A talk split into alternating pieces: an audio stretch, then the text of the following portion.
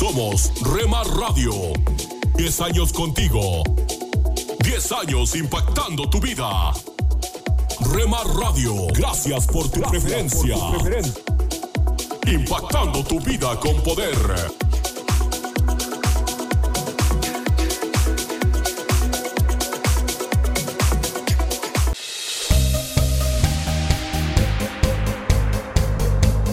Escuchas Rema Digital Radio. La radio que impacta tu vida. Con programación para toda la familia. Las 24 horas del día. Una emisora de Rema Radios y Rema Digital. Eres tú, mi Jesús. El único motivo para vivir. Estás escuchando Tiempo devocional, un tiempo de intimidad con Dios.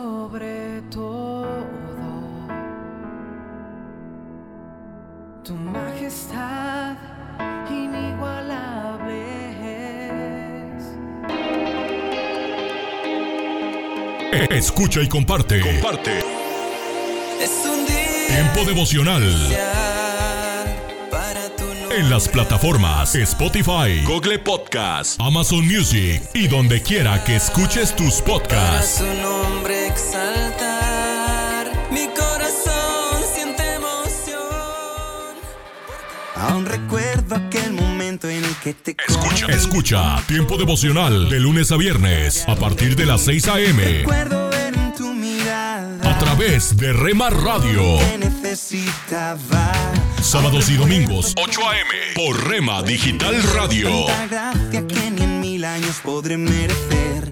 Recuerdo ver en tu mirada perdón de un padre que me amaba. Casa de Oración Santa Fe te invita a sus reuniones. Miércoles 8 pm, domingos 8 am y 11 am. Estamos ubicados. Plaza Santa Fe, Boulevard República de Honduras 104, Interior 9, Hacienda Santa Fe, Tlajomulco de Zúñiga, Jalisco. Casa de Oración Santa Fe, un lugar para adorar.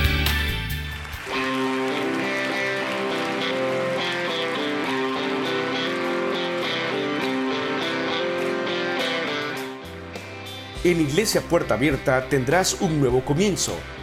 Ven con toda tu familia, todos los domingos a partir de las 5 de la tarde. Iglesia Puerta Abierta, nuevos comienzos. Privada Loma Vallarta número 39, Colonia Loma del Paraíso, tercera sección en Guadalajara. Para más información búscanos en Instagram o en Facebook como Puerta Abierta NC. En Puerta Abierta NC somos una iglesia que crece.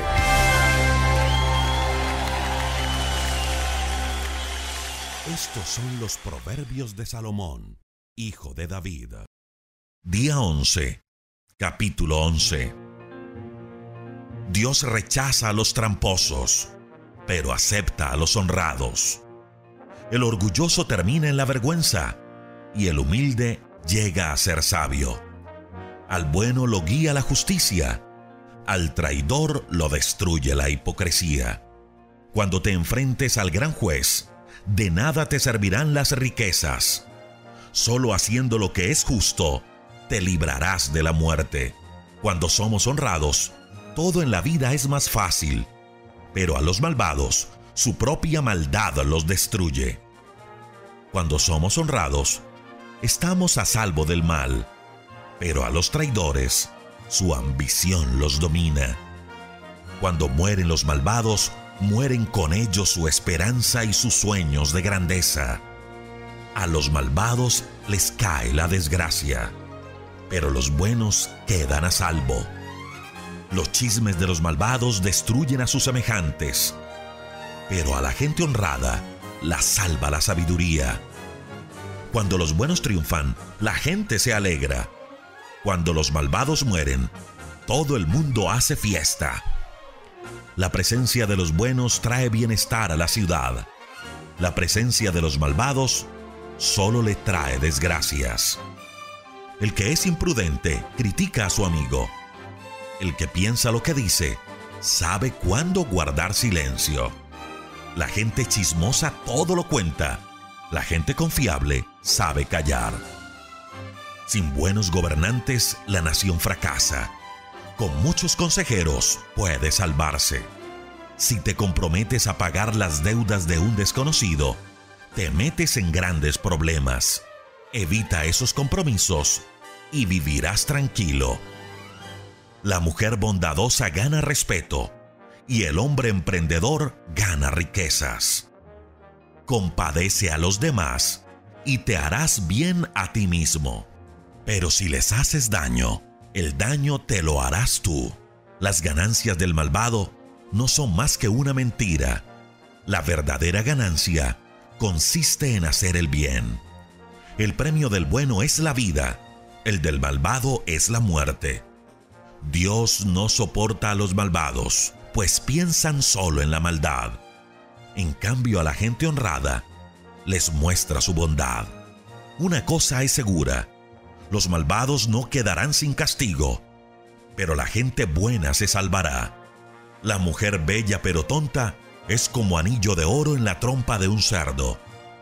Los deseos de los buenos siempre traen bendición. Los deseos de los malos solo traen destrucción. Quienes son generosos reciben en abundancia. Quienes ni sus deudas pagan, acaban en la miseria. El que es generoso progresa. El que siembra también cosecha. Al que esconde el trigo para venderlo más caro, la gente lo maldice. El que lo vende a buen precio, la gente lo bendice. Trata de hacer el bien y te ganarás amigos. Busca hacer la maldad y el mal te destruirá. Quien confía en sus riquezas se encamina al fracaso, pero quien es honrado camina seguro del triunfo. El tonto que daña a su familia acaba perdiéndolo todo y termina siendo esclavo del sabio. El premio de los buenos es la vida misma y el premio de los sabios es el aprecio de la gente. Si aquí en la tierra los buenos reciben su recompensa, con más razón reciben su merecido los malvados y los pecadores.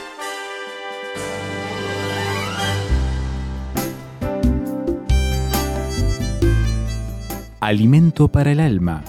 Lecturas diarias de inspiración producidas por Radio Transmundial. Dios aumenta mi esperanza.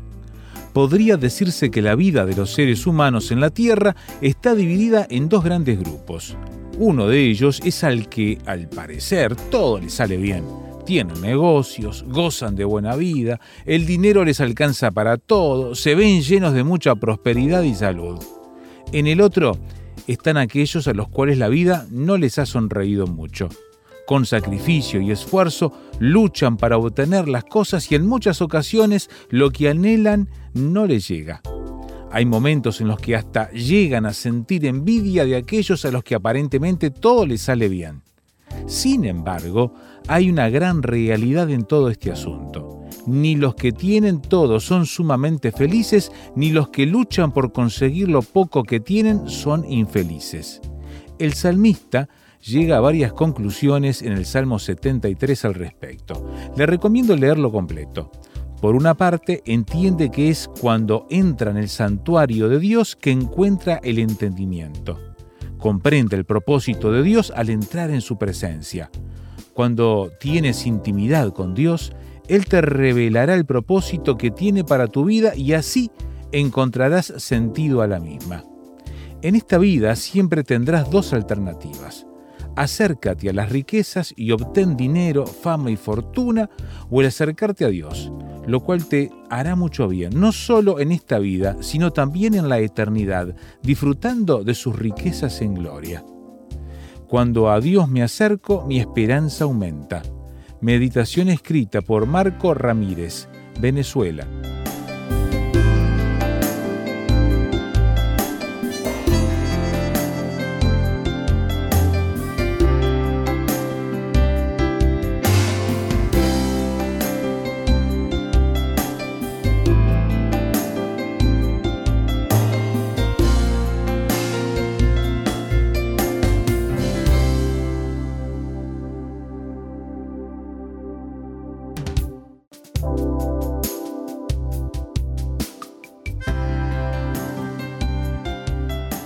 Para más información o si desea adquirir el libro Alimento para el Alma, escriba a apa.transmundial.org o llame aquí en México al 50 25 42 06. 50 25 42 06. Alimento para el Alma es una producción de Radio Transmundial. Tengamos una perspectiva diferente acerca de poseer. Es impresionante cómo nos preocupamos por obtener cosas y por llenar nuestra casa de más cosas. Es un deseo interminable de poseer artefactos. Coleccionamos zapatos, pinturas, adornos, incluso comida. Hay quienes llenan sus despensas y luego al tiempo se dañan las cosas y las tienen que botar. Por otra parte, puede ser un deseo por llenar el vacío que no se puede llenar ni con esas cosas ni con miles de fiestas, amigos o actividades. Hay un espacio en nuestra existencia que solo llena Dios y debemos estar conscientes de eso. De lo contrario, seguiremos intentando poseer más de lo que podemos sostener. Después de todo, nos trajimos nada cuando vinimos a este mundo, ni tampoco podremos llevarnos nada cuando lo dejemos. Primera de Timoteo 6:7. Tantas personas que se sienten infelices por no tener las posesiones que han soñado. Tantos que tienen tanto y no se sienten felices. No han entendido que hay cosas más importantes que los objetos, autos, casas, adornos y cosas que aprecian tanto. Hoy día la posesión más importante es la salud. Es triste cuando vemos que un desastre natural se ha llevado todas las posesiones de miles de familias. Su respuesta siempre es que están agradecidos de estar vivos. Y es cuando nos damos cuenta de lo que es realmente importante. Con la pandemia muchos concluimos que hoy día lo más importante es la salud. Nos cambió la perspectiva en muchos aspectos, también sentimos la importancia de estar compartiendo en familia y con amigos. Es un tesoro que damos por sentado cuando no nos prohíben hacerlo. Ahora apreciamos de manera singular cuando nos podemos abrazar de nuevo, estar en la misma habitación conversando y compartiendo. Es esencial que tengamos una perspectiva diferente acerca de poseer, acerca de lo que es realmente valioso. Son valiosas nuestras relaciones, es valiosa nuestra vida y son valiosas las huellas que dejamos. Más aún, si llevan a otros a los caminos de Dios. Valoremos todo lo que hagamos que señale a otros a Jesús.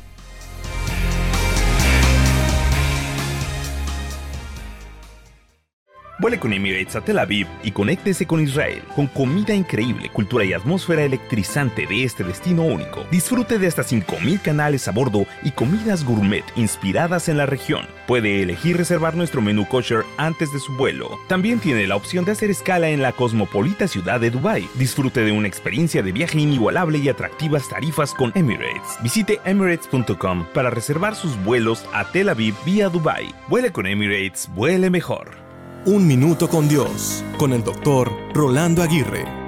No conozco a muchas personas que les gusta esperar. Nosotros decimos frases como buenas cosas vienen para aquellos que esperan, pero no disfrutamos el proceso de la espera. Entre más esperamos, tendemos a perder la esperanza de que algo realmente bueno pueda surgir después de una larga espera. Eso fue lo que le pasó a Zacarías en el Evangelio de Lucas cuando se le dijo del nacimiento de su hijo Juan. Sin embargo, la espera fue larga, pero como Dios siempre cumple sus promesas, en el tiempo indicado y preciso, su hijo Juan nació. El regalo prometido llegó. La espera anhelada se detuvo y Dios se mostró fiel una vez más. El amor de Dios no está limitado a un evento histórico o a una historia familiar como la de Zacarías. Es relevante para nosotros hoy en día.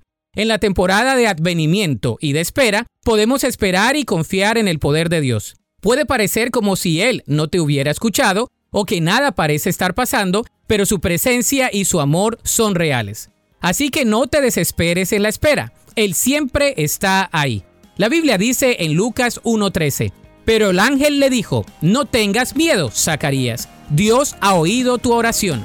Tu esposa, Elizabeth, te dará un hijo y lo llamarás Juan. Para escuchar episodios anteriores, visita unminutocondios.org. Cuando nos encontramos en momentos difíciles, olvidamos que la vida continúa, pero ante cualquier situación, debemos aferrarnos a la fe y a la esperanza.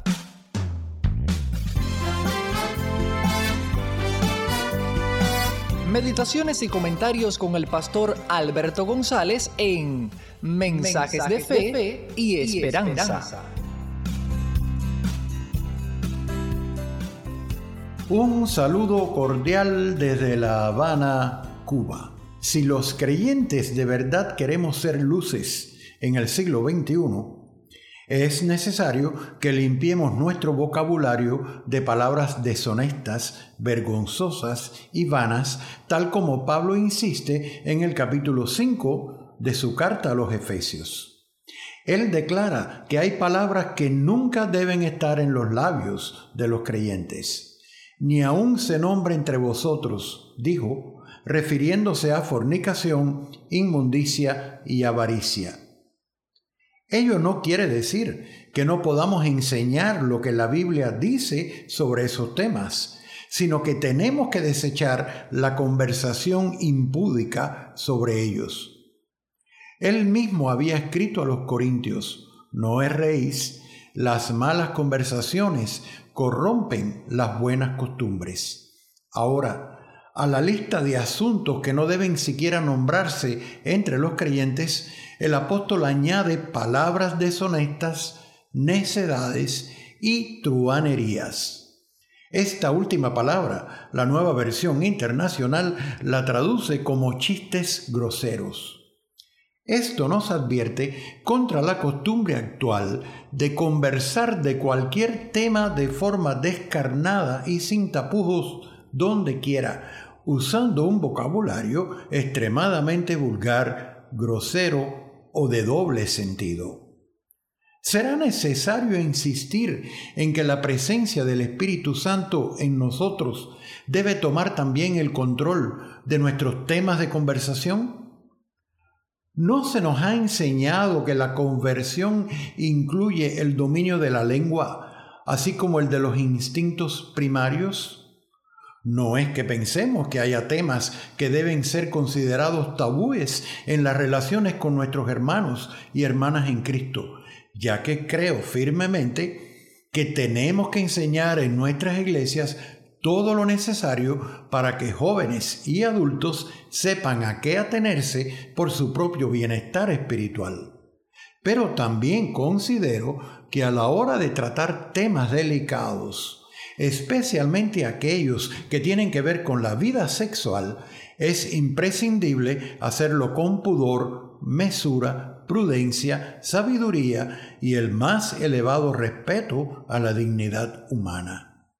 Estos temas, expuestos ante un público heterogéneo, requieren un tratamiento altamente espiritual y cuidadoso.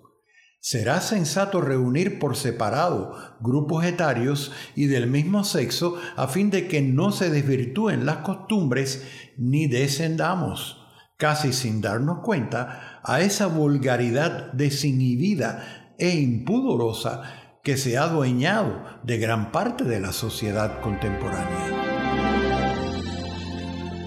Aunque se nos tilde de retrógrados o anticuados, los creyentes no podemos ignorar ni desobedecer los límites que la palabra de Dios impone. Nuestro vocabulario y los temas de nuestras conversaciones tienen que apartarse obligatoriamente del estilo ordinario, grosero y sucio que se ha vuelto tan común en la actualidad. Dios nos llama a esparcir su luz en medio de una generación maligna y perversa. Acabas de escuchar una emisión más de Mensajes de Fe y Esperanza. Puedes escribirnos por correo postal a la siguiente dirección: Pio Box 8700, Cari, NC 27512, Estados Unidos. También puedes enviar un correo electrónico a fe y esperanza transmundial.org. Gracias por la sintonía y la esperamos en el próximo programa de Mensajes, de, fe y, esperanza.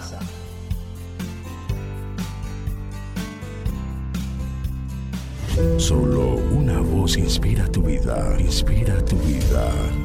Una voz de los cielos, con el pastor Juan Carlos Mayorga. Bienvenidos. ¿Acaso alguna nación ha cambiado sus dioses, aunque ellos no son dioses? Sin embargo, mi pueblo ha trocado su gloria por lo que no aprovecha. Espantaos cielos sobre esto y horrorizaos. Desolaos en gran manera, dijo Jehová, porque dos males ha hecho mi pueblo. Me dejaron a mí, fuente de agua viva, y cavaron para sí cisternas, cisternas rotas que no retienen agua. Jeremías 2, 11 al 13.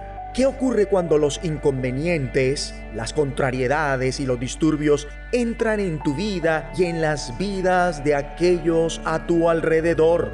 ¿Glorificas a Dios o Jeremías atravesó uno de los periodos conflictivos de la historia de Israel, la caída de Jerusalén y el exilio en Babilonia se le dio un mensaje para nada fácil de dar a la gente y lo hizo con gran valentía ante ataques y persecuciones. Y esto nos enseña que sí podemos glorificar a Dios.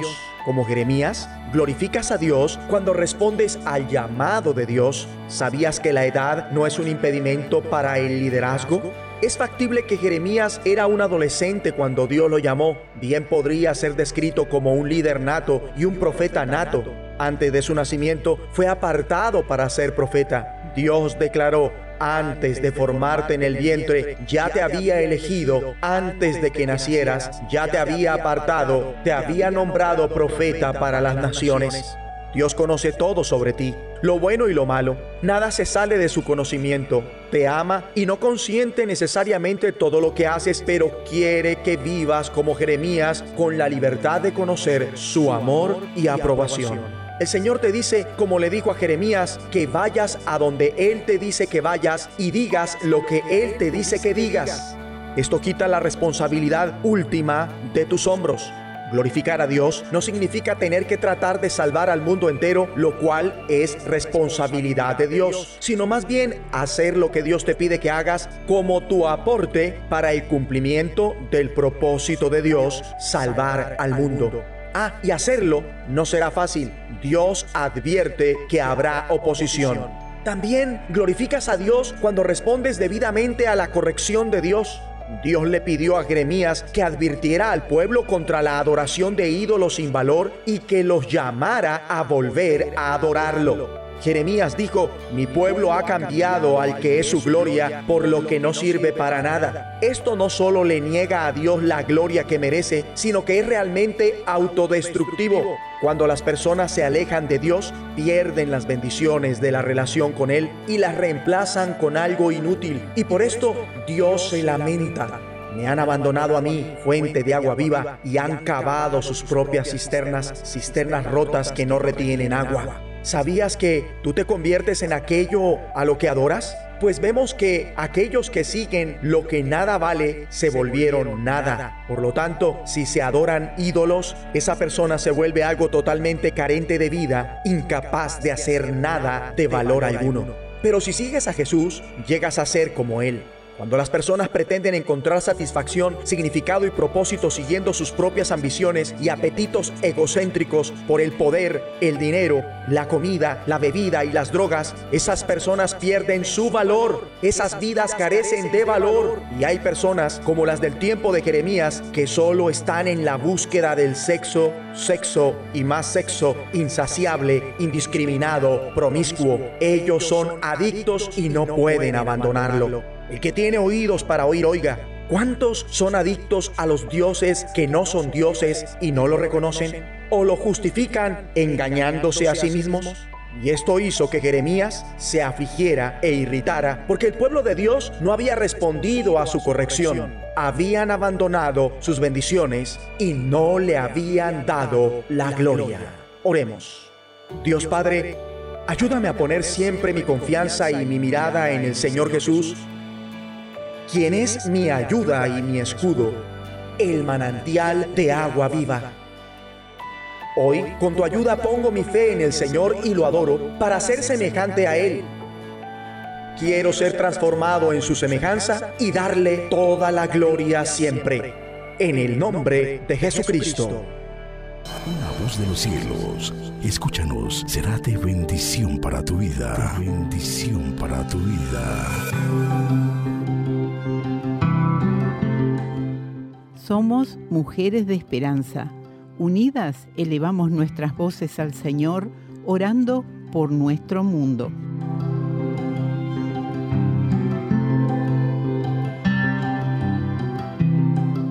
Padre, oramos que los miles de trabajadores migrantes que llegan a Uruguay buscando un mejor futuro, te miren a ti para llenar sus necesidades. Señor, que así sea, te lo pedimos en el nombre de Jesús. Amén.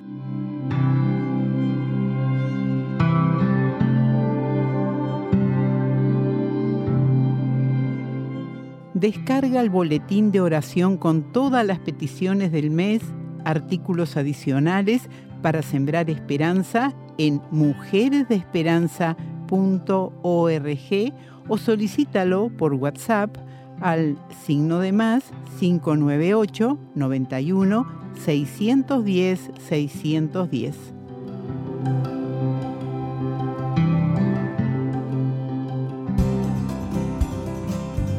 Pan Dulce para la Vida. Reflexiones con Carmen Reynoso.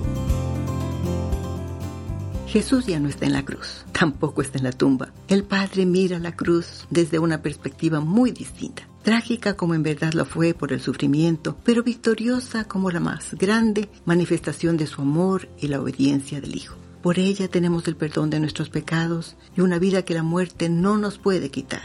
Por la cruz vacía, Dios el Padre nos ha justificado, nos ha declarado inocentes, su Hijo ya saldó nuestra deuda. Él se hizo culpable para que nosotros seamos justos.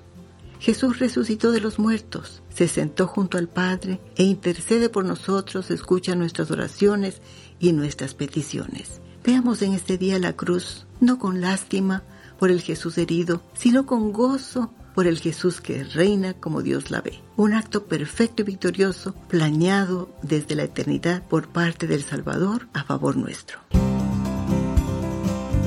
Pan dulce para la vida. Reflexiones con Carmen Reynoso. Lecturas diarias de unánimes. La lectura de hoy es tomada del Evangelio de Mateo. Allí en el capítulo 10 Vamos a leer desde el versículo 28 hasta el versículo 30, donde Jesús nos dice, No temáis a los que matan el cuerpo, pero el alma no pueden matar. Temed más bien a aquel que puede destruir el alma y el cuerpo en el infierno. ¿No se venden dos pajarillos por un cuarto? Con todo, ni uno de ellos cae a tierra sin el permiso de vuestro Padre. Pues bien, aún vuestros cabellos están todos contados. Y la reflexión de este día se llama Una nueva perspectiva de la vida. El 10 de septiembre del año 2001, un día antes del ataque terrorista contra las Torres Gemelas de Nueva York, Félix Sánchez presentó su renuncia. Él era un corredor de bolsa de la agencia Merrill Lynch, que tenía sus oficinas en aquellas impresionantes torres. Sánchez tenía talento como asesor de finanzas. El día siguiente, 11 de septiembre del año 2001, unos terroristas destruyeron las Torres Gemelas donde Félix trabajaba. Unas pocas horas antes, él se había despedido de sus compañeros de trabajo y limpiado su escritorio. Según parece, corrió con mucha suerte. Su decisión lo había salvado de la horrible muerte inesperada que sufrieron sus colegas pero la suerte no habría de acompañarlo más de dos meses.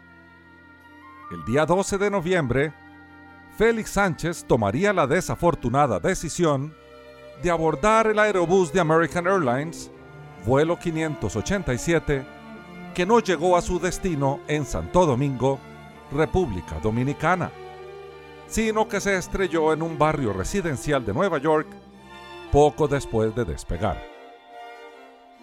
Sánchez estaría entre los 265 pasajeros que perecieron, entre ellos 174 dominicanos compatriotas suyos. De apenas 29 años de edad, Sánchez había soñado con tener su propia agencia deportiva. Por eso volaba a su patria aquel lunes, para reunirse con futuros clientes en su nueva carrera como asesor de finanzas de beisbolistas dominicanos. Él esperaba poder ayudar a sus paisanos a invertir con prudencia su dinero. Después de lo de las Torres Gemelas, él tenía una nueva perspectiva de la vida, contó su amigo Sid Wilson. La última vez que nos vimos, él estaba muy entusiasmado. No lo puedo creer. Para muchas personas, lo más increíble del caso de Félix Sánchez es que, habiendo tenido tan buena suerte el 11 de septiembre, la haya tenido tan mala el 12 de noviembre. Pero, a fin de cuentas, ¿es la suerte lo que determina el desenlace de nuestra vida? Mis queridos hermanos y amigos, en la lectura de hoy, Jesús nos dirige hacia tres de los atributos de Dios más conocidos. Su omnisciencia, pleno conocimiento de todo, su omnipotencia, completo poder para llevar a cabo su voluntad, y su soberanía sobre toda la creación, su potestad de tomar todas las decisiones sin que haya contención. A partir de esa enseñanza de Jesús, entendemos que Félix Sánchez no corrió con buena o mala suerte. El día, la hora, el minuto y el segundo de su partida, así como las circunstancias precisas, estaban determinadas por el soberano Dios que ejerce su poder y reinado sobre toda su creación. La suerte, mala o buena, no existe. Lo que sí existe es el gran Dios que se revela a sí mismo en las Escrituras. Ese Dios que es tanto de santidad como de amor, de justicia como de misericordia. Por lo tanto, vivamos bajo su señorío. Disfrutemos de su grandeza. Entendamos su majestad y glorifiquemos todo su ser. A eso hemos sido llamados. Que Dios te bendiga. Un mensaje a la conciencia. Un momento de reflexión en la vida diaria. Escúchelo hoy en la voz de Carlos Rey. A primera vista no se observa nada especial en Lerik, un pueblecito al suroriente de Azerbaiyán, cerca de la frontera con Irán, aunque es un hermoso lugar enclavado en una cima montañosa y rodeado de praderas agrícolas. Pero lo que distingue a Lerik y a sus alrededores de cualquier otra parte de Azerbaiyán, o en realidad del mundo, es la sorprendente longevidad de sus habitantes. Se dice que el hombre más viejo del mundo vivió cerca de aquí hasta que murió a principios de la década de los años 80, aparentemente a los 168 años, y hoy hay varias personas en la zona que sobrepasan los 100 años de edad. La mayoría de la gente que vive aquí son miembros del grupo étnico Talish, que llega a unos 800.000 en Azerbaiyán. Como la mayoría de la población azerbaiyana, son musulmanes. Cuando los miembros de un equipo de Kitab Shirketi visitó Lerik a principios del año 2008, conocieron a la persona más anciana del poblado. Nos invitaron a una casa donde conocimos a un hombre de 133 años recuerda Namik Kerimov. Casi no podíamos creerlo. Estaba rodeado de sus hijos, nietos, bisnietos y tataranietos. Gozaba de buena salud y nos dijo que nunca se había enfermado. Su nieto también nos dijo que siempre les está pidiendo que lo ayuden a encontrar una novia nueva. Le preguntamos si alguna vez había oído hablar de Jesucristo y respondió que nunca antes había oído ese nombre. Si bien este reportaje publicado por la bibliaweb.com nos asombra con relación a la edad que han llegado a tener los habitantes de esa zona de Azerbaiyán, debiera asombrarnos igualmente el que uno de ellos, en sus 133 años de vida, no solo nunca se hubiera enfermado, sino tampoco hubiera jamás oído siquiera mencionar el nombre de Jesucristo. Esa falta de conocimiento alguno acerca del fundador del cristianismo es prueba de que, con todo y los avances tecnológicos e informáticos que ha habido hasta el siglo XXI, ese anciano aún no comprendía que en gran parte del mundo el tiempo mismo se divide entre antes y después de aquel célebre personaje histórico. Pero también pone de manifiesto que en ese lapso de un siglo más una tercera parte de otro, ninguno de los seguidores de Cristo había logrado llegar hasta ese lugar en cumplimiento de la llamada Gran Comisión que su héroe pronunció luego de su muerte por crucifixión y su resurrección tres días después.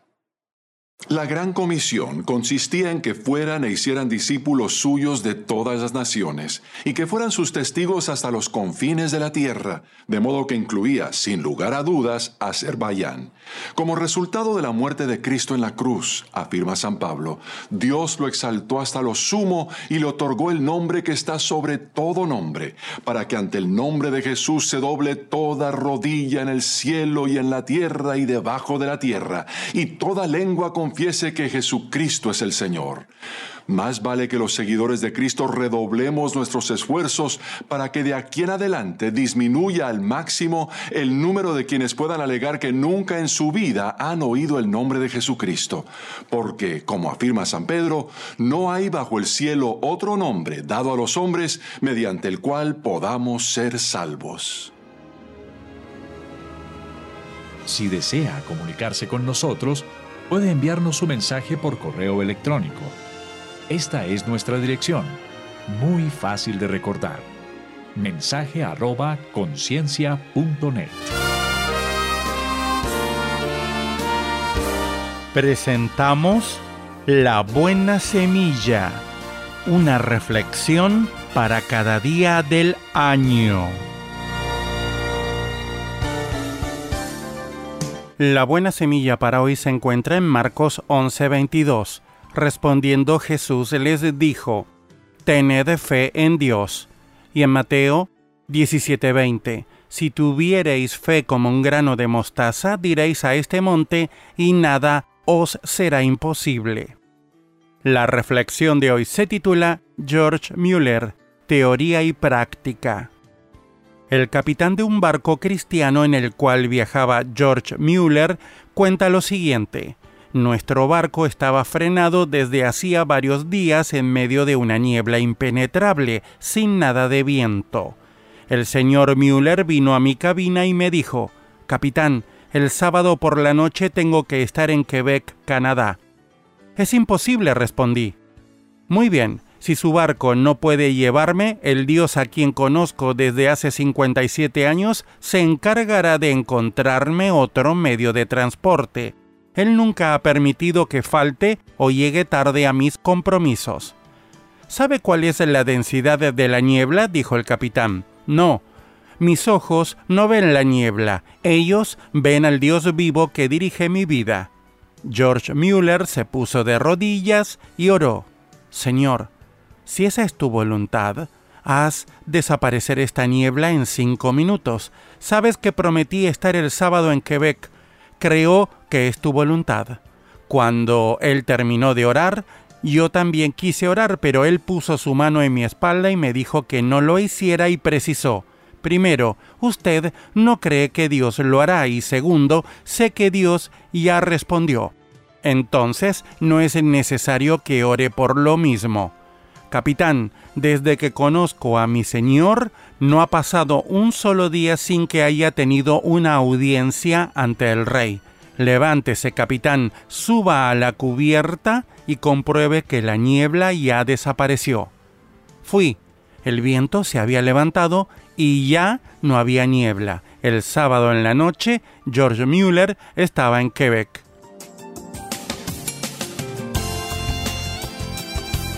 Para escuchar este y otros programas, le invitamos que visiten nuestra página web en labuenasemilla.com.ar.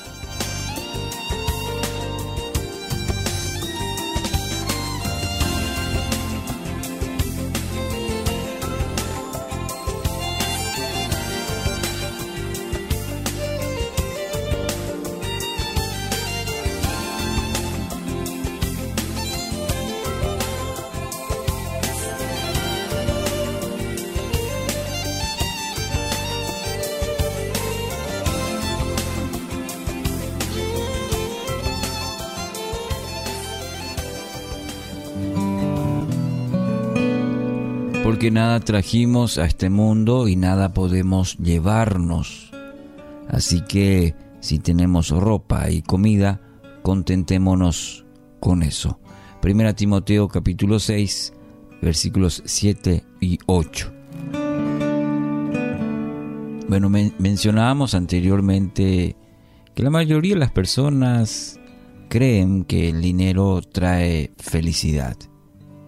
Gente rica quiere ser más rica. Y en ese afán muchas veces terminan en el desespero y la destrucción. Basta mirar simplemente las noticias y encontrar que mucha gente cae eh, en este pozo de intentar buscar la felicidad eh, en el dinero a costa de cualquier cosa y no solo económicamente eh, han caído en la destrucción, en el, desespero, también han, destruido a su paso la familia, los amigos y muchas veces para terminar solos y sin dinero. Y en esta carta el apóstol Pablo eh, nos da algunos consejos claves para mantenernos alejados eh, del amor al dinero que no es definitivamente ese amor al dinero, es lo que no es bueno, que marque nuestra vida, nuestro rumbo, nuestras decisiones. En primer lugar, un día todas las riquezas van a desaparecer. Con toda la inteligencia del hombre, todavía nadie pudo llevarse su riqueza luego de su muerte. Nadie. Aunque logre el dinero del mundo, eso termina. Y ya la, historia nos ha demostrado esto. Presidentes, reyes, gente de mucho dinero. Se ha ido a la, ha partido y no ha llevado absolutamente nada. O si se lo puso en su féretro, no pudo usar de ninguna manera. Segundo, es mejor contentarse con lo que uno tiene. No hay mejor fórmula de felicidad que esta. Y Pablo habla mucho, eh, menciona varias veces el tema del contentamiento. ¿Por qué? Porque ya era una, un mal, ya era una cuestión del hombre de no contentarse, de afanarse. Entonces el apóstol Pablo clarifica este tema diciendo, eh, es mejor contentarse con lo que uno tiene mantenerse libres del amor al dinero.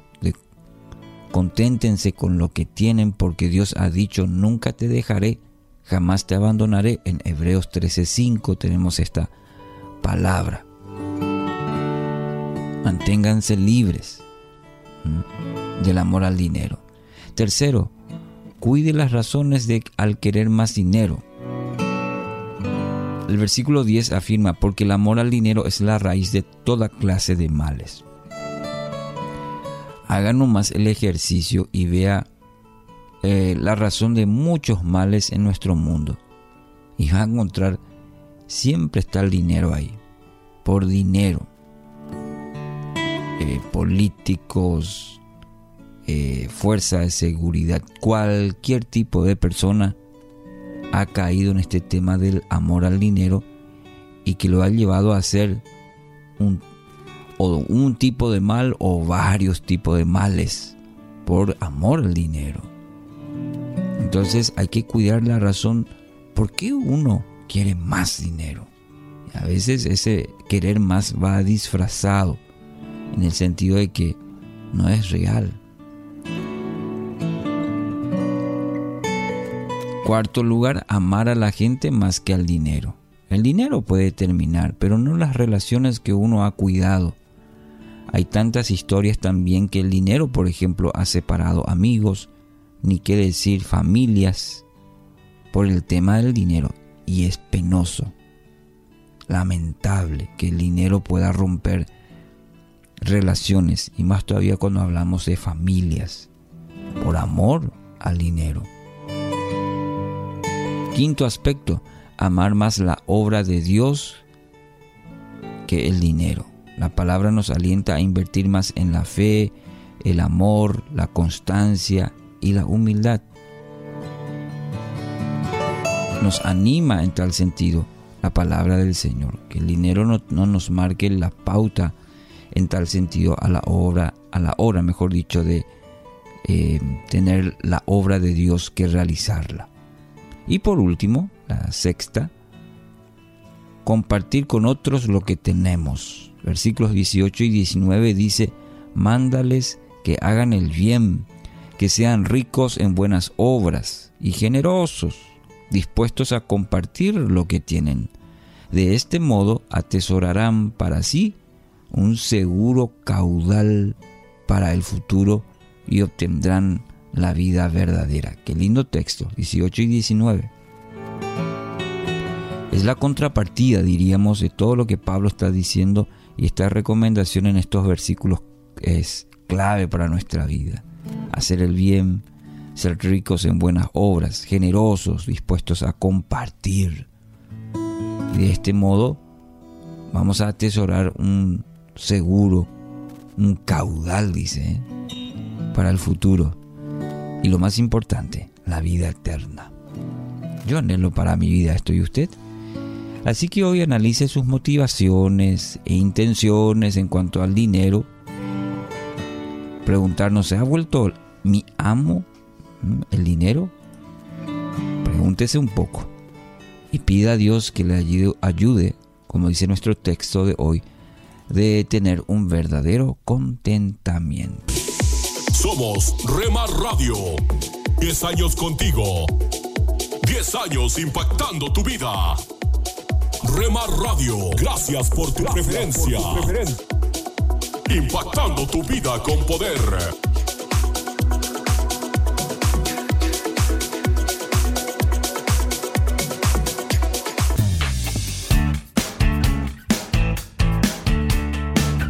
Escuchas Rema Digital Radio. La radio que impacta tu vida. Con programación para toda la familia. Las 24 horas del día.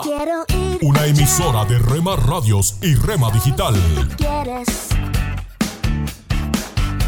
Quiero soñar. Estás escuchando Tiempo devocional, un tiempo de intimidad con Dios.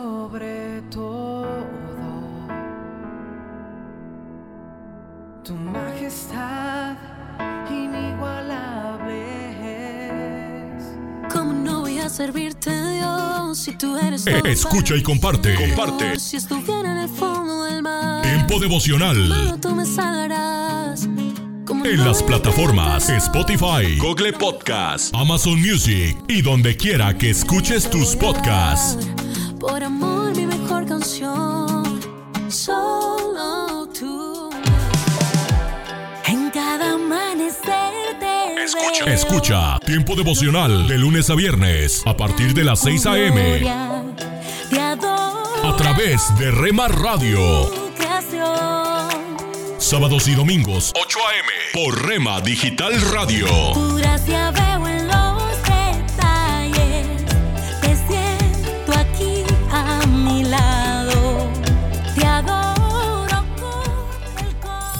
Casa de Oración Santa Fe te invita a sus reuniones. Miércoles 8 pm, domingos 8 am y 11 am.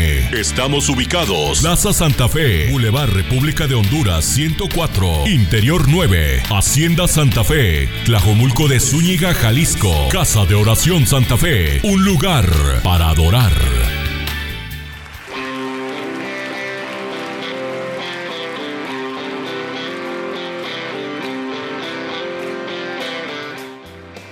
En Iglesia Puerta Abierta tendrás un nuevo comienzo. Ven con toda tu familia, todos los domingos a partir de las 5 de la tarde. Iglesia Puerta Abierta, nuevos comienzos. Privada Loma Vallarta número 39, Colonia Loma del Paraíso, tercera sección en Guadalajara. Para más información búscanos en Instagram o en Facebook como Puerta Abierta NC. En Puerta Abierta NC somos una iglesia que crece.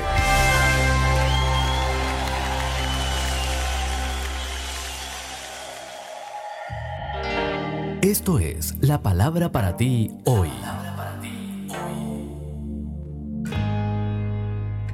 Y la palabra para ti hoy es Convierte tu pérdida en ganancia, primera de una serie de tres escrita por Bob Gass. En jueces 11.1 leemos, Jefté era un gran guerrero, pero su madre era una prostituta. Jefté era el hijo ilegítimo de un hombre llamado Galaad.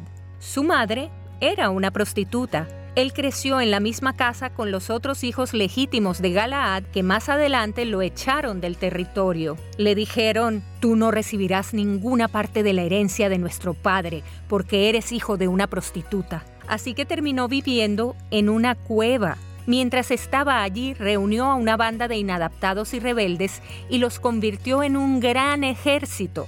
Cuando los amonitas amenazaron a Israel, los ancianos le pidieron su ayuda, pero Jefté les respondió, ¿acaso no son ustedes los mismos que me odiaban y me echaron de la casa de mi padre? ¿Por qué vienen a buscarme ahora que están en apuros? Porque te necesitamos, contestaron los ancianos. Si marchas al frente de nosotros a la batalla contra los amonitas, te proclamaremos gobernante de todo el pueblo de Galaad. Jefté no solo los llevó a la victoria, sino que fue nombrado con honor en la Biblia junto con personas como Abraham, Moisés y David. En la vida de Jefté hay lecciones valiosas. Una de ellas es que el rechazo puede ser parte del plan de Dios para tu vida. Jefté fue rechazado por razones más allá de su control. Era un hijo ilegítimo, pero en vez de vivir amargado, siguió adelante e hizo algo bueno con su vida. Por la gracia de Dios, Jefté tomó una situación desagradable y la convirtió en una agradable.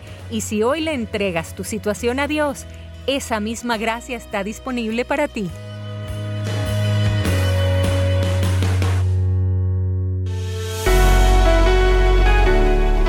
El renombre del rico termina con su vida. Se recuerda al tesoro, pero no al atesorador. Muy otra es la gloria de la virtud de los mortales que la de sus tesoros. Había escrito el polímata, artista y pintor Leonardo da Vinci. No hay juego más entretenido en la infancia que la búsqueda del tesoro.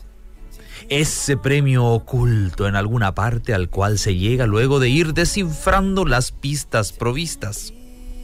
Todos habrán jugado a ser piratas alguna vez que una vez descubierto un tesoro lo vuelven a esconder, preparan un mapa para más adelante volver a buscarlo.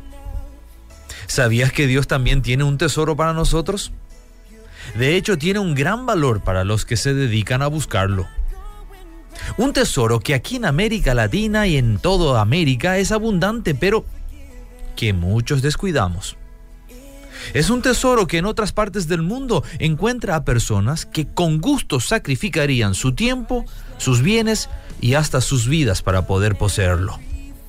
Aunque sea una copia de ese tesoro o un fragmento de la copia, sería un bien sumamente apreciado. Ese tesoro es la palabra de Dios. Déjame preguntarte, ¿cuán valiosa es la palabra eterna de Dios para ti. Ella es la que nos enseña que necesitamos a Jesús como Salvador de nuestras vidas, que Él es nuestra única esperanza. Muchas veces parece que no somos capaces de comprender el valor de la palabra de Dios. Fijémonos en algunos hechos. ¿Sabías que cuando se recibe con mansedumbre la palabra y cuando ella es implantada en nosotros, salva el alma? ¿Sabías que la palabra trae bendición a los que perseveran en ella? ¿Sabías que ella es viva, poderosa y tiene suficiente filo para ser usada por Dios en cirugías del corazón. Fue escrita para nuestra enseñanza, para traer consolación y esperanza. Y podemos concluir diciendo que es perfecta, que convierte el alma, que hace sabio al sencillo, es recta, siempre fiel, alegra el corazón, alumbra los ojos, permanece para siempre. Y cuando algo deseas, pues ella es más deseable, inclusive que las riquezas y más dulce que la miel. Es una perla cuyo valor no se puede calcular.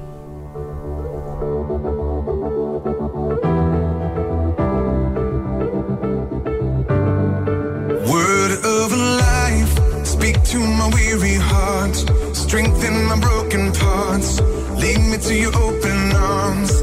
Word of truth, illuminate all these lies. The enemy speaks inside, and freedom I will rise. Cause you call me out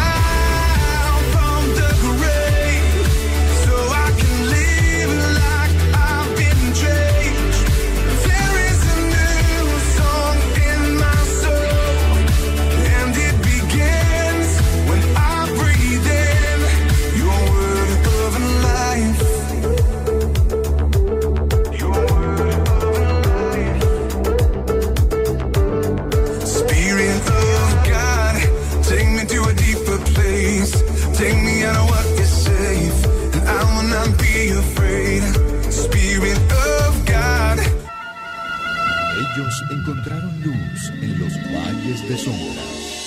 Ellos obtuvieron poder para superar los desafíos. Hombres, mujeres y niños que cada día experimentaron el maravilloso mundo de la oración. A partir de este momento le invitamos a que entre con nosotros a el maravilloso mundo de la oración, el mejor de los encuentros. En la voz del pastor José Hernández.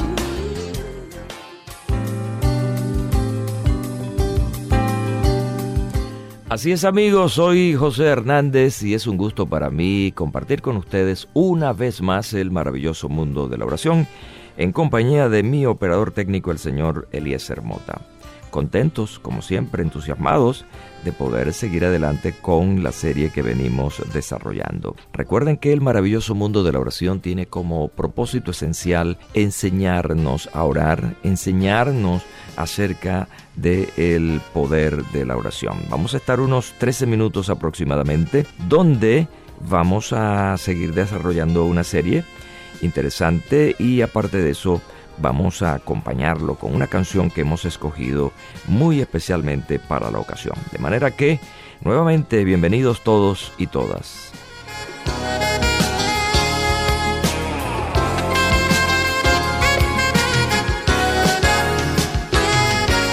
¿Cuántas veces has orado en tu vida?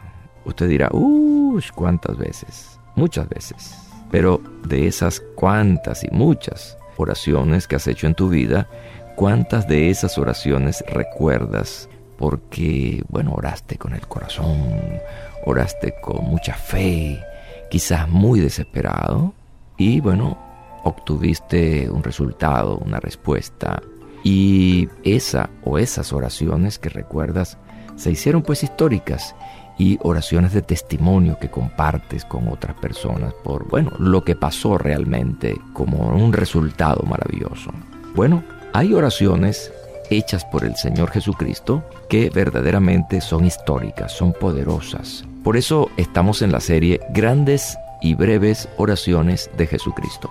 Como verán, en el transcurso de esta serie, la mayoría de oraciones que vamos a analizar son oraciones breves, cortas, pero que, bueno, con un resultado extraordinario. La compasión, la fuerza, muchas veces el dolor con que esas oraciones fueron hechas. Así que esta es una serie sumamente interesante. En el programa anterior analizamos la primera grande y breve oración de Jesucristo, esa oración que Jesús hizo al Padre previo a la resurrección de Lázaro. Una oración poderosa que trajo como resultado algo verdaderamente para el mundo increíble, la resurrección de un muerto llamado Lázaro. Para esta ocasión ya tengo lista mi oración esa oración grande y breve de Jesucristo que vamos a contar ahora.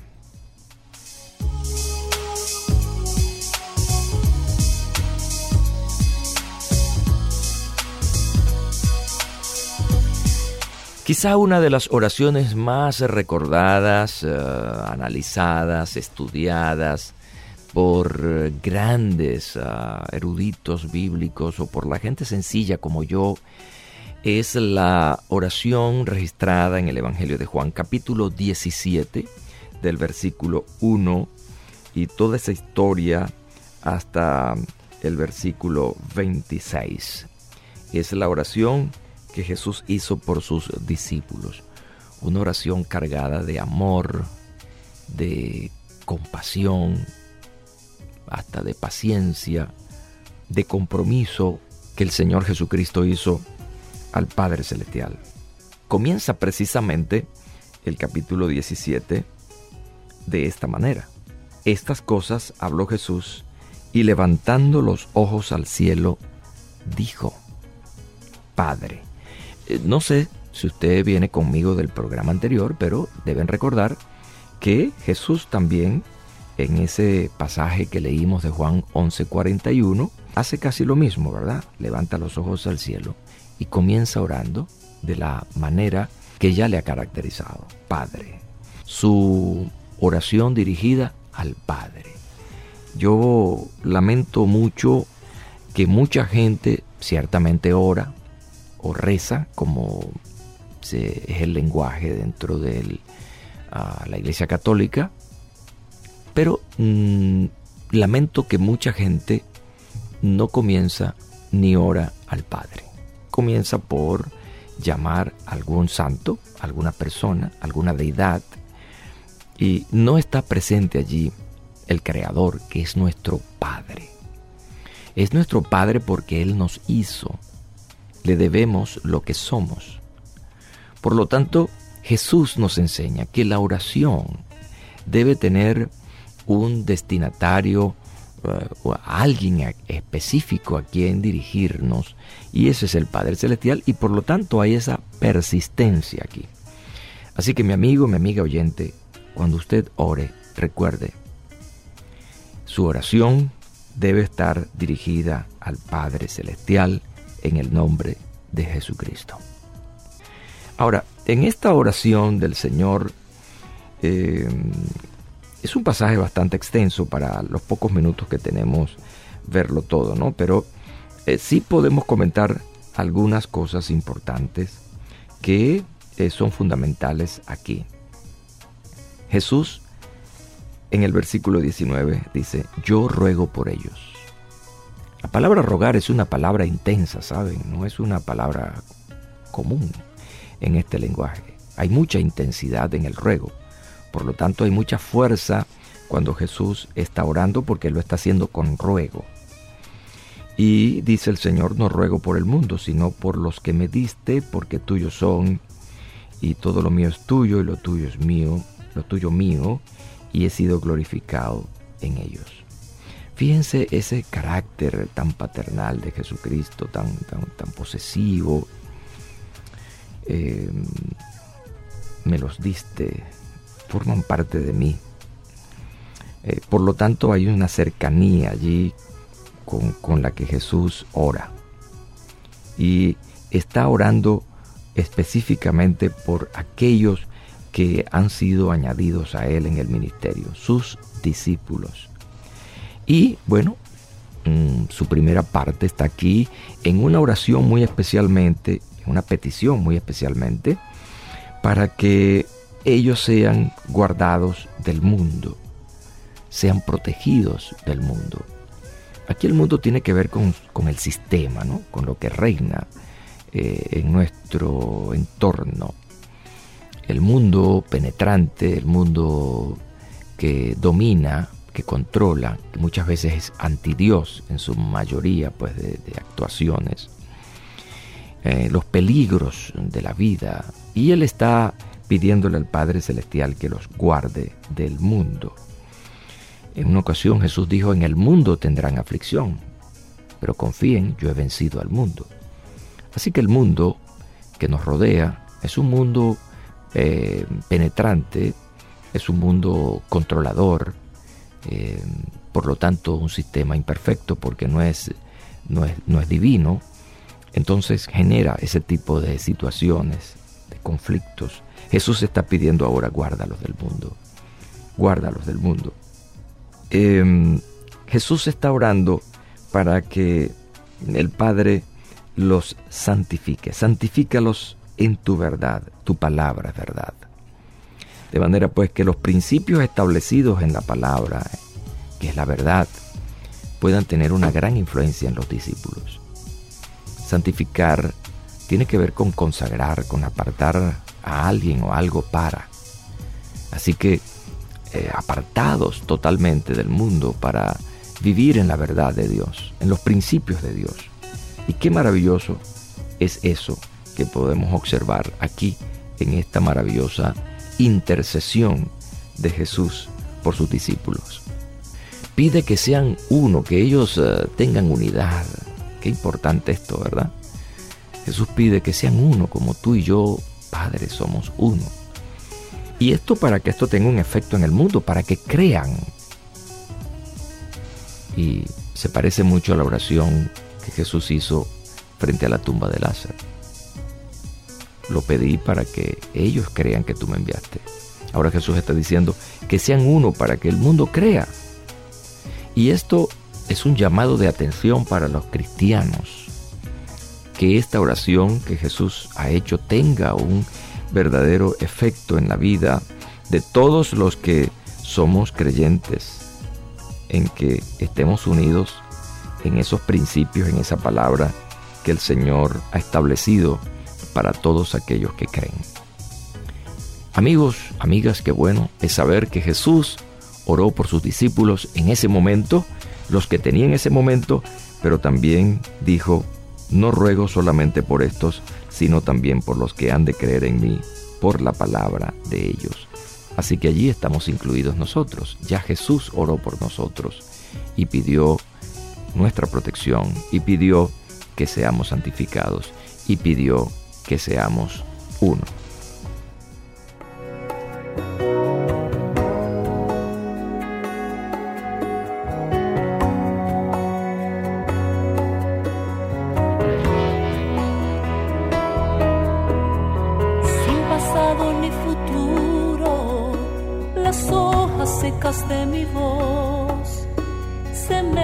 Despacio en el viento de tu canción.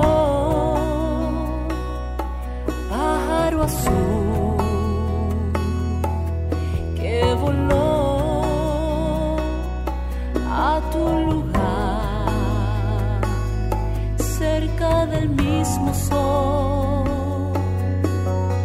He luchado y he vencido, el cielo dio su bendición y vino a entregarme en las manos tu corazón.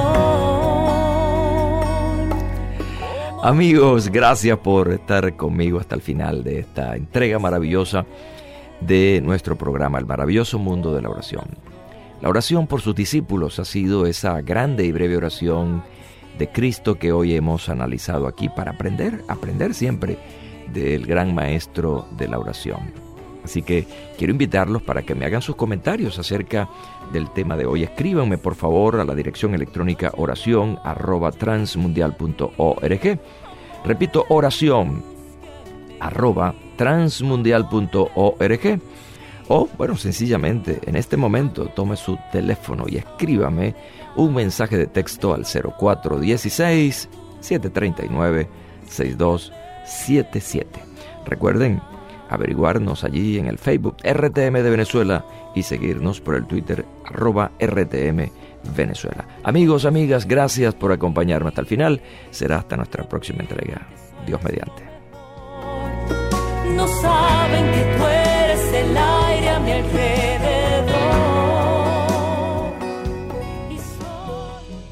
Párate a un lado. Observa el paisaje a tu alrededor. Alza la vista a conceptos eternos. Recuerda que lo esencial es lo invisible a los ojos. Haz una pausa en tu vida. Con Pablo Martini.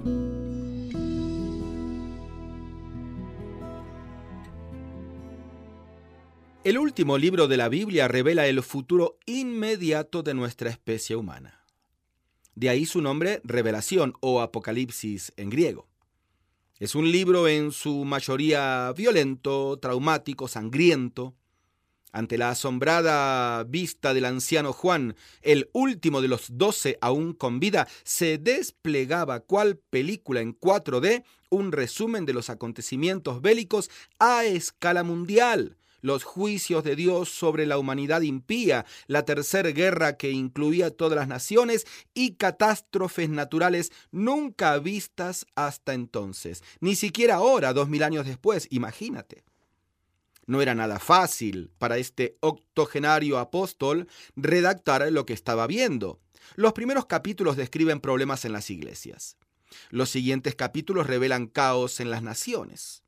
Cada tanto te sorprende la debilidad en su propio cuerpo que necesitaba ser fortalecido. Por ejemplo, lo podés ver en el capítulo 10. Pero el Señor le proporciona cada tanto ciertos espacios de calma. A mirar arriba, a mirar al cielo, y cada vez que Juan aparta sus ojos del caos en la tierra, es bendecido con la calma en el cielo. Solamente en el capítulo 4 y 5 puedes contarlo, la palabra trono y a Dios sentado allí aparece más de 15 veces. ¿No será entonces que también nosotros necesitamos concentrarnos más en el trono de allá arriba que en el caos de acá abajo? Yo sé que no podemos ni debemos sustraernos de los problemas de la vida, pero a diferencia de aquellos que no tienen la luz de Dios en sus corazones, nosotros levantamos nuestros ojos al cielo cada vez que nuestros pies tropiezan en la tierra. Ya sabes, acá abajo todo irá de mal en peor pero el cielo no está ni estará jamás en crisis. Allí no hay caos.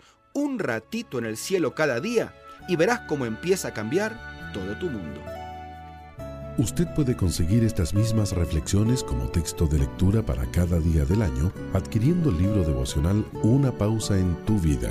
Si desea saber más de nuestro ministerio, visite nuestro sitio en internet labibliadice.org. Gracias por escucharnos. ¿Cómo has perdido de vista el regalo milagroso de la gracia? ¿Cómo sería la práctica que la gracia te vuelva a motivar? El pensamiento de hoy está escrito por Karen Pimple. Karen escribe. Cuando mi amiga me dio un regalo hace poco me sorprendió. Me lo envió después de enterarse de que estaba estresada por el trabajo. Sin embargo, ella estaba atravesando un estrés similar con uno de sus padres ancianos, hijos en etapas difíciles, dificultades en el trabajo y tensiones matrimoniales. No podía creer que hubiera pensado en mí antes que en ella misma y su regalo me conmovió. La realidad es que todos somos receptores de un regalo que jamás podríamos merecer. Pablo lo expresó de esta manera. Cristo Jesús vino al mundo para salvar a los pecadores, de los cuales yo soy el primero. Aunque había sido blasfemo, perseguidor e injuriador, la gracia de nuestro Señor fue más abundante. El Jesús resucitado le dio a Pablo una comprensión profunda del regalo de la gracia. Como resultado, descubrió lo que significaba ser un receptor indigno de aquel regalo. Se transformó en un instrumento del amor de Dios y les habló a muchos sobre lo que el Señor había hecho por él. Solo a través de la gracia de Dios recibimos amor en vez de condenación y misericordia en lugar de juicio. Hoy celebremos la gracia inmerecida que Dios nos ha dado y busquemos maneras de demostrar esa gracia a otros. Oremos. Dios, ayúdame a entender mejor lo que significa extender tu regalo de gracia a los demás. En el nombre de Jesús. Amén. El pensamiento de hoy fue traído a ustedes de parte de Ministerios Nuestro Pan Diario. Solo un minuto. ¿Qué hace cuando necesita tomar una decisión? ¿La aborda con lógica o solo se deja llevar por lo que le parece correcto en el momento? Muchos de nosotros hacemos esto último y seguimos nuestro instinto. Este enfoque no necesariamente es incorrecto, pero usted debe estar seguro de que su instinto está influenciado por las enseñanzas y los principios correctos. lo cual se puede encontrar en las Sagradas Escrituras. Cada página de la Biblia está llena de preceptos según los cuales el Señor quiere que vivamos. Este año dedique tiempo para estudiar la palabra de Dios y escuchar lo que el Espíritu Santo le enseñe por medio de ella. Luego, cuando llegue el momento de decidir, sabrá cuál es el mejor curso de acción. Para más información, visite encontacto.org. Hola lectores de la Biblia, bienvenidos a la sinopsis de la Biblia.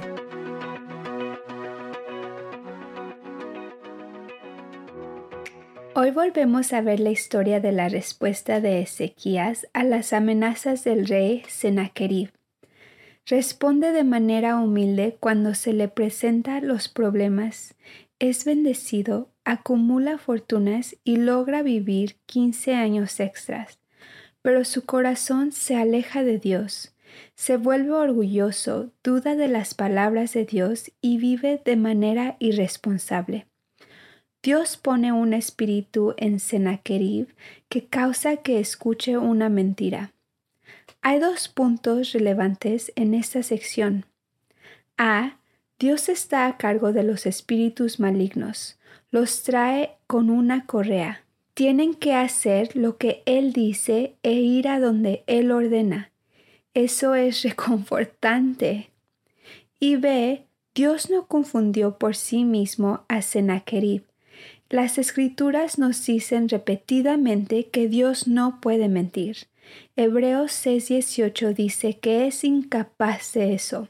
Sería contrario a su carácter, porque de acuerdo a Juan 14:6, uno de sus nombres es la verdad.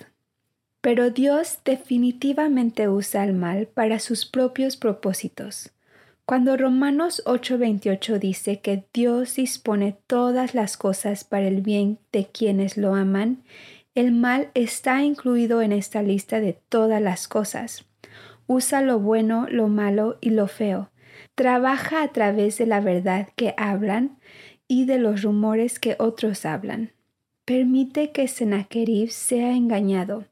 Si piensas que eso es injusto, Trata de ver el panorama completo y recuerda cómo Sennacherib se ha burlado abiertamente de Yahweh y cómo sus líderes le dijeron a la gente de Judá que no deberían permitir que Yahweh los engañara para confiar en él. La respuesta de Dios es misericordiosa, basada en lo que Sennacherib realmente merece. Isaías también le dice a Ezequías que ganarán en esa guerra fácilmente. Y tiene razón. Antes que Asiria logre disparar una flecha hacia Jerusalén, el ejército de Dios, ejército de uno, aparece y gana. Pero realmente no es una batalla balanceada. Los asirios no son contrincantes para el ángel del Señor, quien mata a 185 mil de ellos en una noche. El rey Sennacherib es asesinado justo como Dios lo prometió. De acuerdo a lo que acabamos de leer, la referencia a Jerusalén en el Salmo 46.5 es alentadora. Dios está en ella, la ciudad no caerá.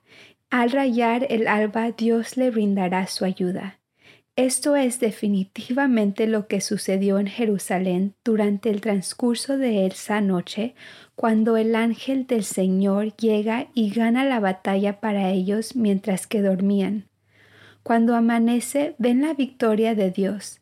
El versículo 10 dice, Quédense quietos, reconozcan que yo soy Dios. Una de las cosas que hemos visto últimamente de manera repetida en Isaías es el llamado a la tranquilidad, a descansar y a confiar. Esta tranquilidad encaja perfectamente con estos temas. En el Salmo 80, el lamento colectivo es porque Dios los salve y restaure. En esta canción, Israel conoce su identidad y hace eco de vuelta a Dios que les dio esa identidad para empezar. El versículo 8 dice, De Egipto trajiste una vid. Esa vid es una referencia a Israel, el pueblo, quienes él rescató de Egipto. Los versículos 8 y 9 continúan. Expulsaste a los pueblos paganos y la plantaste, le limpiaste el terreno. Esta es una referencia a Israel, el lugar. Dios sacó a los cananitas y los plantó ahí. Ahora han estado furiosos, han sido reducidos y arrancados. Le piden a Dios que los restaure y prometen alabarlo por eso. Vistazo de Dios. Toma nota de todos los verbos de acción de los cuales Dios es el sujeto en el Salmo 135. Aquí está todo lo que hace en este capítulo. Escoge a Jacob y a Israel, hace lo que le plazca, levanta las nubes, envía relámpagos, saca a los vientos, hiere de muerte a los egipcios, envía señales y maravillas, hiere de muerte a muchas naciones, mató a reyes poderosos y entregó sus tierras a Israel. Justificará ese es el significado, pero la Biblia dice juzgará. Tendrá compasión de sus siervos, habita en Jerusalén. Mientras miramos atrás a todas las cosas que Dios hace aquí, vemos su deseo de bendecir a su pueblo, de restaurar y de redimir a quienes repetidamente se han desviado de él. Y no lo hace renuentemente, lo hace voluntaria y jubilosamente. Él hace cuanto le place. Versículo 6. A Dios le place adoptar pecadores en su familia y llamarlos hijos e hijas. Esto demuestra su gran corazón por la redención. Le place justificar a su pueblo y tener compasión por sus siervos. Le place, Él es donde el júbilo está. La sinopsis de la Biblia es presentada a ustedes gracias a D-Group, estudios bíblicos y de discipulado que se reúnen en iglesias y hogares alrededor del mundo cada semana.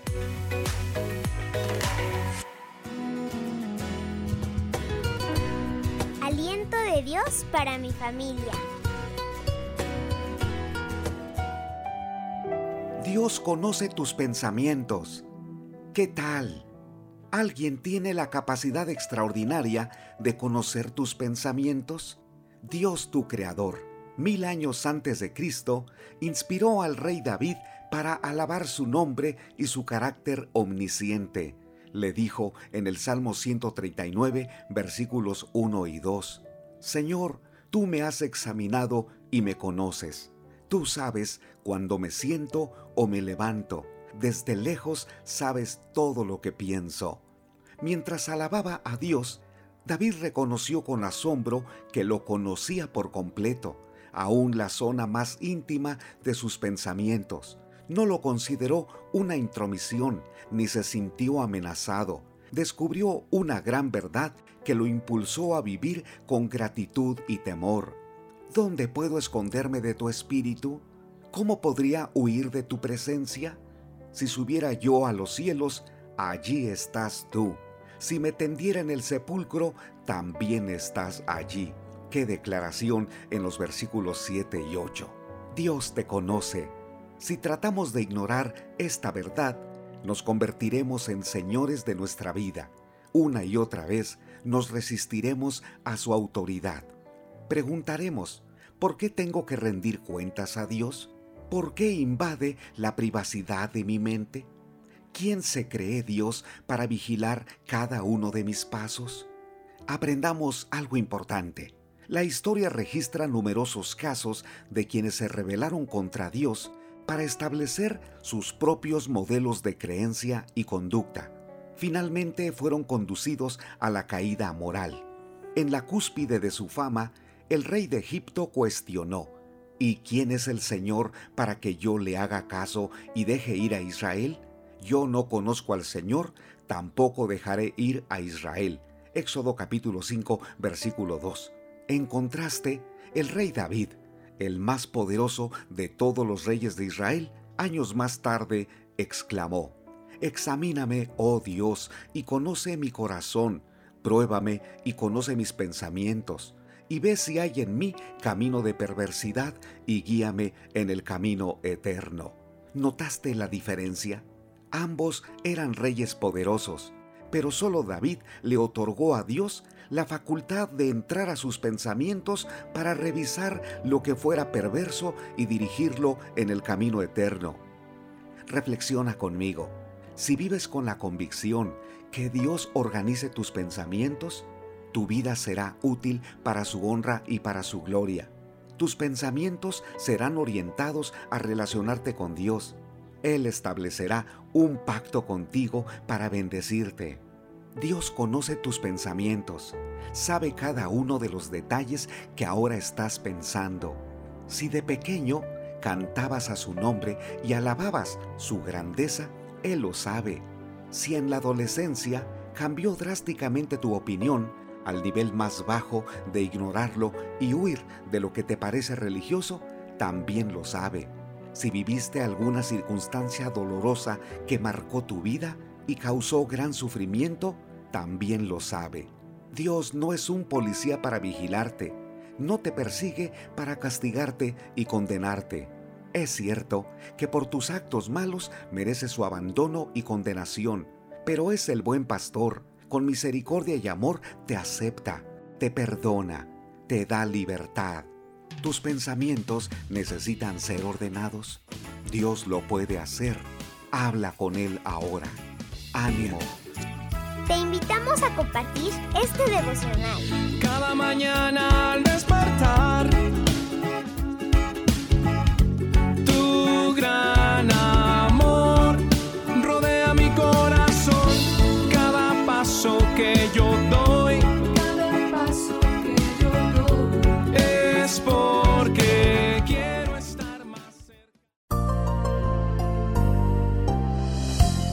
Les habla Henry Tolopilo voz del programa Gracia a vosotros en otro momento de gracia.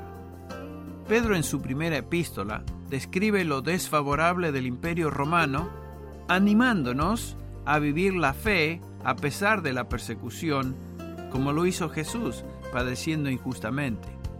Los sufrimientos en esta vida, Dios los recompensará con una herencia reservada para nosotros en los cielos. No tema por la pérdida de su herencia. Está protegida en el cielo donde los ladrones no entran ni roban. Qué preciosa promesa. Les habló Henry Tolopilo esperando que esté con nosotros en otro momento de gracia.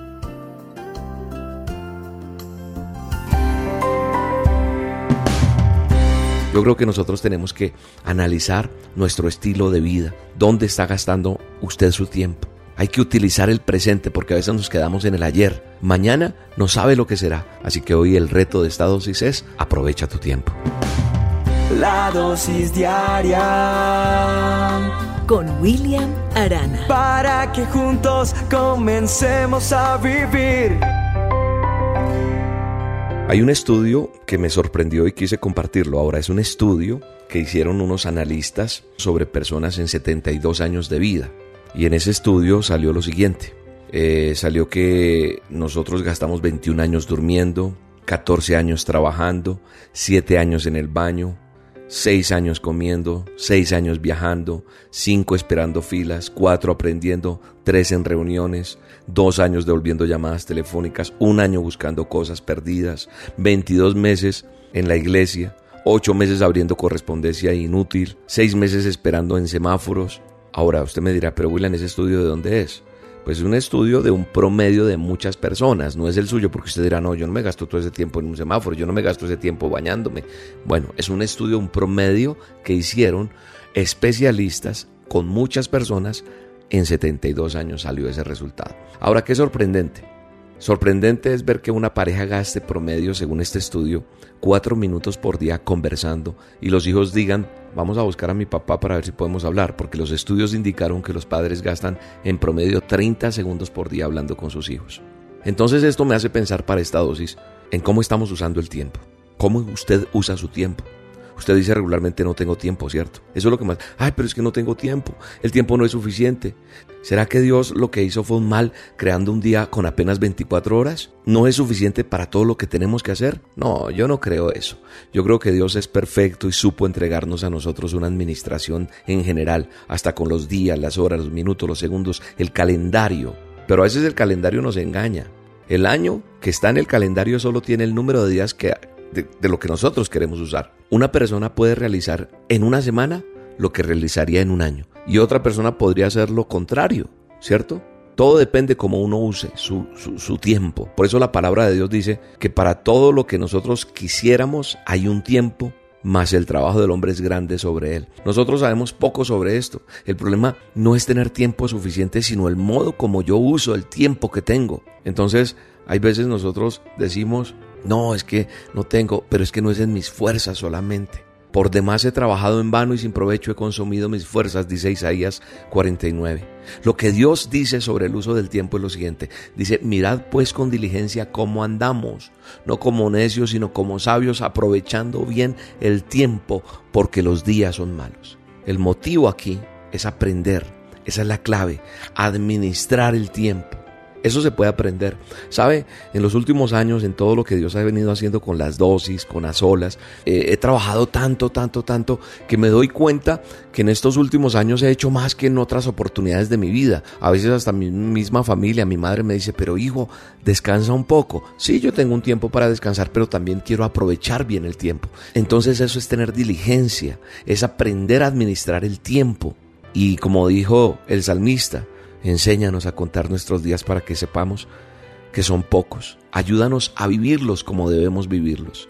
Yo creo que nosotros tenemos que analizar nuestro estilo de vida. ¿Dónde está gastando usted su tiempo? ¿En qué lo está gastando? Estoy hablando física, mental, emocional, en todo esto. Hay que utilizar el presente porque a veces nos quedamos en el ayer. Mañana no sabe lo que será. Aproveche el presente. El mañana, el mañana es el que tenemos que trabajar, el día a día. Pero nosotros a veces nos quedamos en eso de atrás. Hay que dejar el desorden en nuestra vida, ese desorden físico, cosas que ocupan nuestra, nuestra visión de modo negativo, ese desorden mental, cosas que están ocupando nuestra mente de modo negativo, ese desorden emocional, cosas que están ocupando nuestro espíritu de modo negativo. Hay que rescatar el tiempo que tenemos a la mano. Rescatar significa volver, liberarse, cambiar, entonces tenemos que priorizar y sacar lo mejor del tiempo que nosotros tenemos en el nombre poderoso de Jesús. Por eso la Biblia dice que el sol sale para buenos y malos. Para todos sale el sol todos los días. El que usted aproveche eso que Dios creó o lo desaproveche es decisión suya. Y la vida le mostrará cómo ha aprovechado el tiempo. Así que hoy el reto de esta dosis es aprovecha tu tiempo. No lo desperdicies más.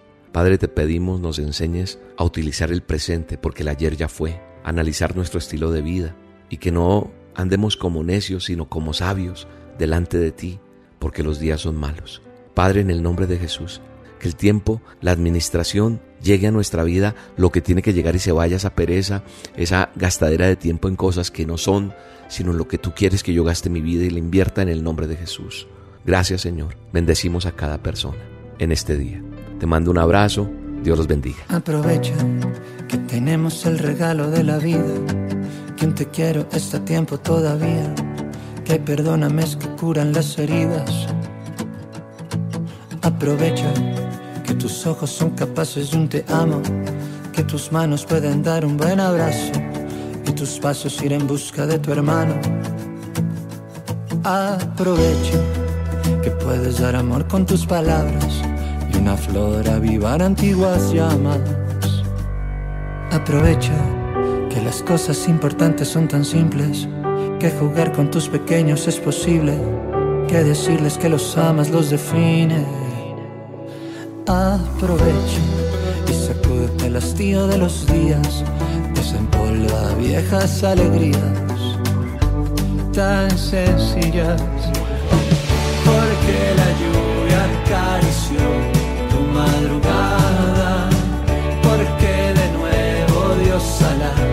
puerta te llama, porque no sabes lo que pasará mañana.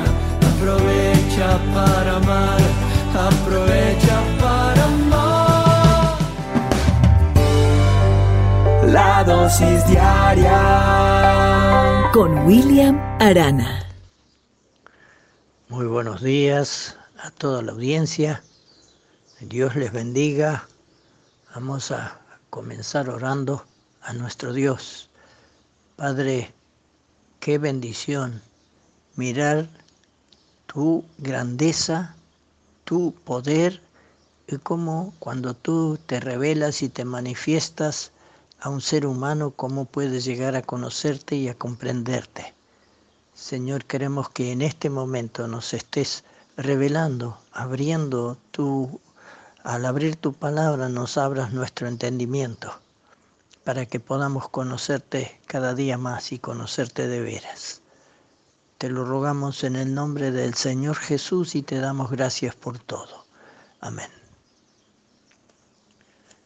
Quiero que miremos en esta mañana lo que tenemos relatado en la palabra de Dios de la historia de Job. Este hombre que, como decía él, había oído hablar mucho de Dios, pero que no lo conocía. Al final de su vida pudo conocerle después de haber pasado todo lo que le sucedió con toda la paciencia que él tuvo y cómo él de ninguna forma dijo cosas en contra de Dios que estaban desagradables y, que él no las aceptaba. Eh, hay una expresión que nosotros muchas veces la escuchamos, ¿no? Que dice que tiene más paciencia que Job. Esto es muy conocido, muchas veces escuchamos esto. Y Job dice la escritura que era un hombre perfecto, recto, temeroso de Dios y apartado del mal. Job 1.1. Es Dios quien dice esto. Prosperaba y tenía todo lo que uno puede desear, familia, amigos, siervos, riquezas, pero Dios permitió una serie de, de cosas desagradables, de desgracias, diríamos, que lo despojaron de todo con el objetivo de ponerlo a prueba para al final de toda su vida enriquecerlo con bienes mejores y perdurables, porque eh, cuando nosotros lo leemos y lo miramos toda su historia, encontramos que sucedió esto. Él llegó a conocer a Dios de veras, no de lejos, no de nombre, sino en su vida misma experimentó la presencia de Dios, Dios le habló, se reveló y le hizo ver su grandeza. Y él entonces comprendió que decía cosas que él no entendía, pero que después cuando Dios se reveló sí pudo entenderlas. Los dos primeros capítulos de su historia nos describen la admirable sumisión con la que Job acepta lo que Dios le envía. Él dice en el capítulo 1 y en el versículo 21, el Señor dio y el Señor quitó. Sea el nombre del Señor bendito.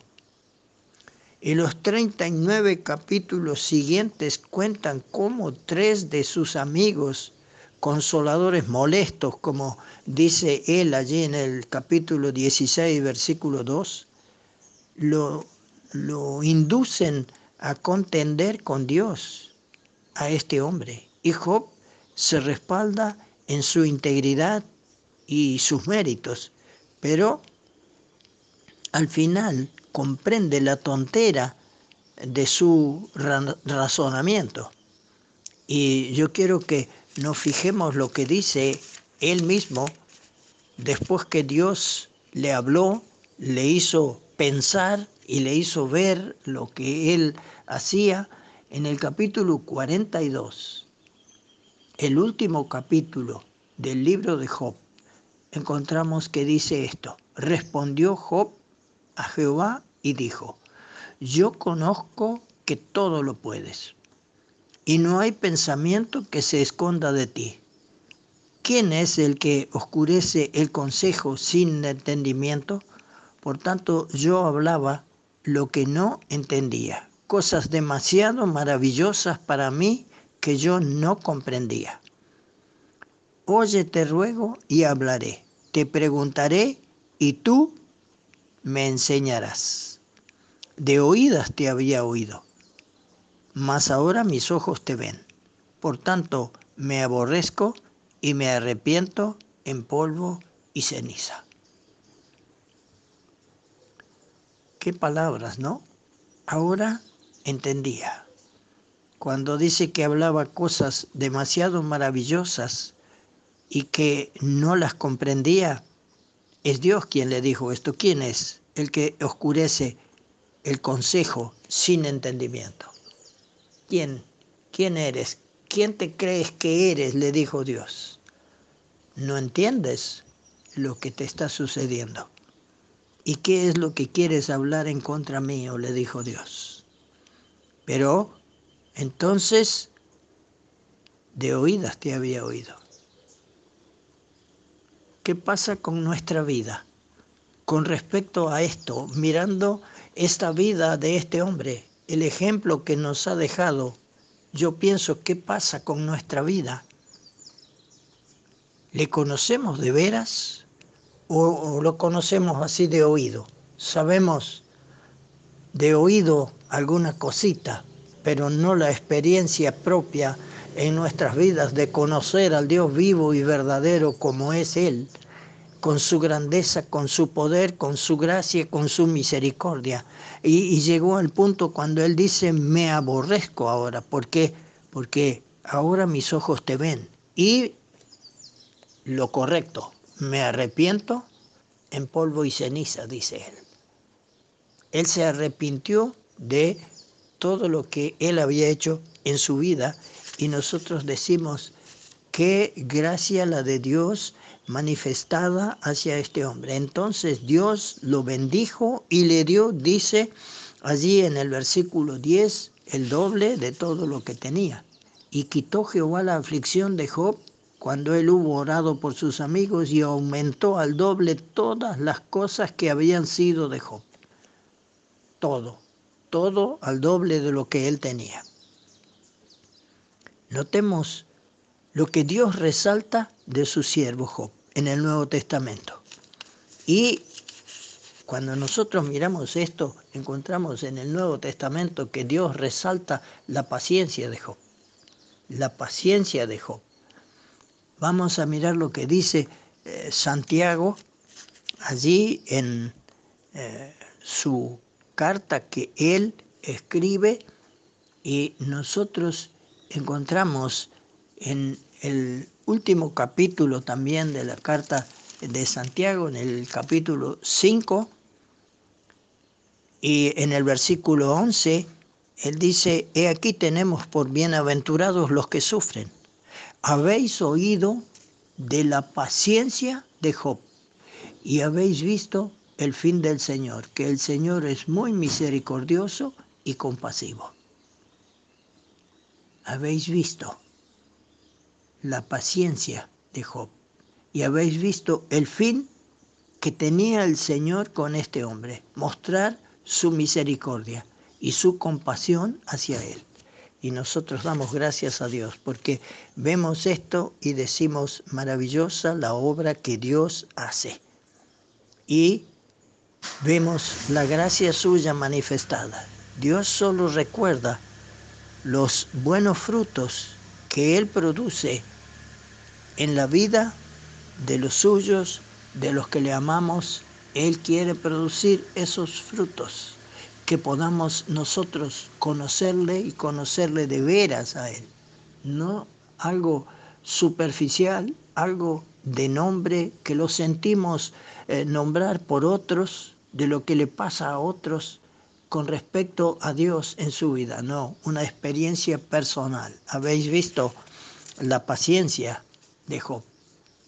Él tuvo mucha paciencia, tuvo que ver y perder todo lo que tenía, todos sus hijos, todos sus bienes, todo lo le quedó la esposa solamente y después vemos lo que él dice. Ah, ahora mis ojos te ven. Estamos viendo a nuestro Dios, al Dios único y verdadero, aquel que quiere bendecirnos con mucho más de lo que nosotros tenemos o nos imaginamos, porque nos quiere dar riquezas eternas, no solamente las de esta vida, sino las que son eternas. Esas son las que tienen valor. Y Job llegó a este momento cuando él reconoce y se arrepiente de todo lo que había dicho y había hecho y Dios entonces hace esto, lo bendice de esta manera. Qué lindo cuando nosotros podemos reconocerle a Él y ver todo lo que Él hace por nosotros y cuánta bendición que esto pueda ser real en mi vida y en la vida de cada uno para eh, conocerle de veras, no de oídos, no de oídos, como los músicos que tocan de oídos, sino conociendo la música. Y nosotros podemos conocer de veras a nuestro Dios. Que así sea. En el libro de Proverbios capítulo 11, verso 30 dice, el fruto del justo es árbol de vida y el que gana almas es sabio. Hoy me gustaría tratar sobre el tema árbol de vida.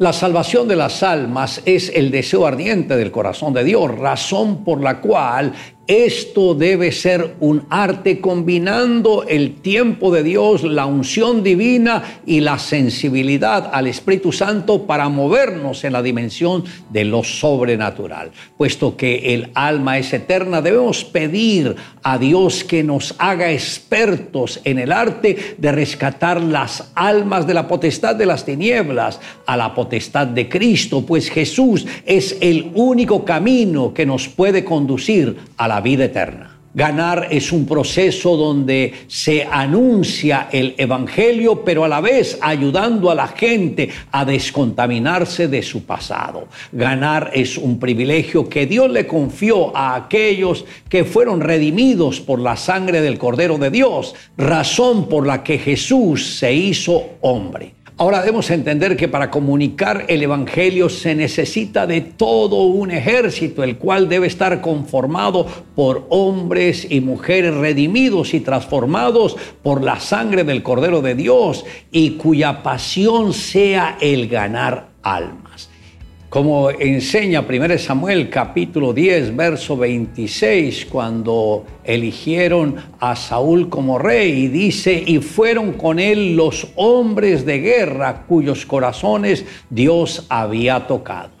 Dios escoge a aquellos que estarán a nuestro lado en la tarea que Él nos ha confiado. Son hombres de guerra cuyos corazones Dios ha tocado y los ha preparado para esta actividad. Y ellos además tienen una gran compasión por los perdidos. El Señor nos enseñó sobre la gran estrategia de ganar almas a través del ejemplo de la mujer samaritana, quien dejó su cántaro a los pies de Jesús y se fue rápidamente a conquistar a todo su pueblo y les dijo, venid porque he conocido un hombre que me ha dicho todo lo que yo soy, todo lo que he hecho, será este el Mesías. Y despertó la curiosidad de esta gente que ellos dijeron, vamos a conocer a este hombre. Y después de que estuvieron con Jesús, por dos días le dijeron a la mujer, ya no creemos por tu palabra, ahora nosotros nos hemos dado cuenta que este es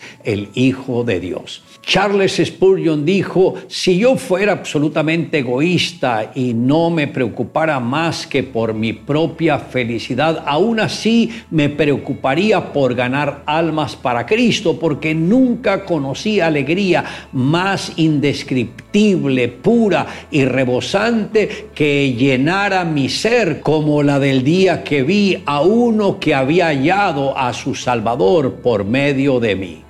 El que gana almas es sabio, dijo el proverbista en el capítulo 11, verso 30. ¿Cuál es la sabiduría entonces? Ganar almas. No dice el que hace dinero es sabio, no dice el que seduce es sabio, no dice el que estudia mucho es sabio, no, solamente el que gana almas es sabio. Y usted, apreciado amigo, hermano, en el Señor Jesús, tiene toda la oportunidad de invertir su vida en muchos que todavía nunca han escuchado del Señor Jesucristo y estas personas van a recibir palabra, aliento de vida a través de sus labios. Salga de la zona de confort y busque aquel que está necesitado.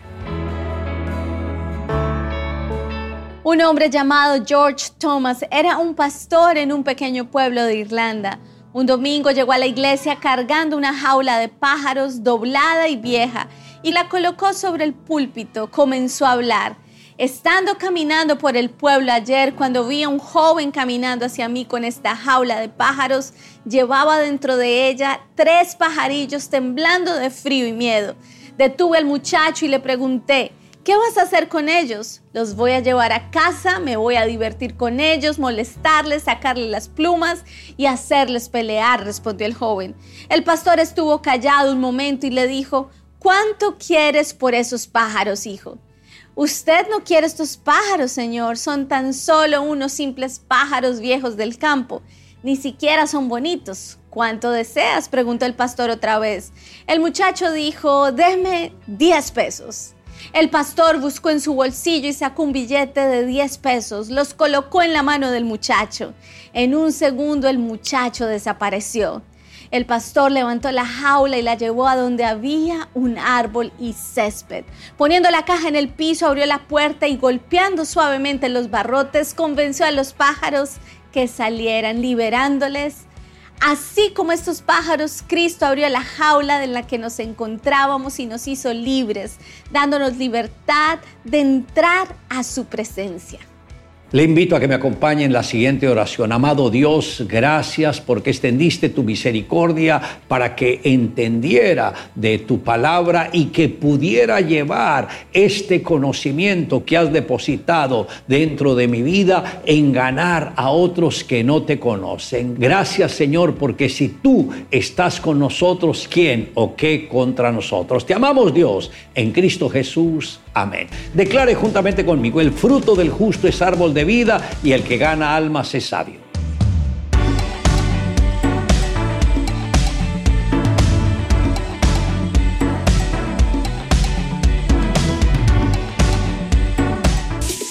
Somos Rema Radio.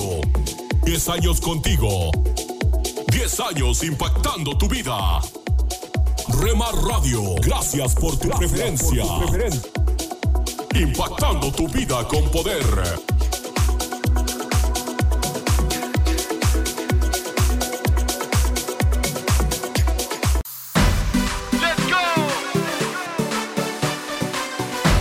Escuchas Rema Digital Radio, la radio que impacta tu vida.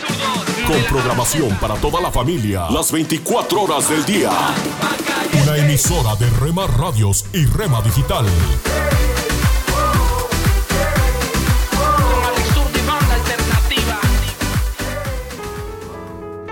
Estás escuchando Tiempo devocional, un tiempo de intimidad con Dios. Sobre todo,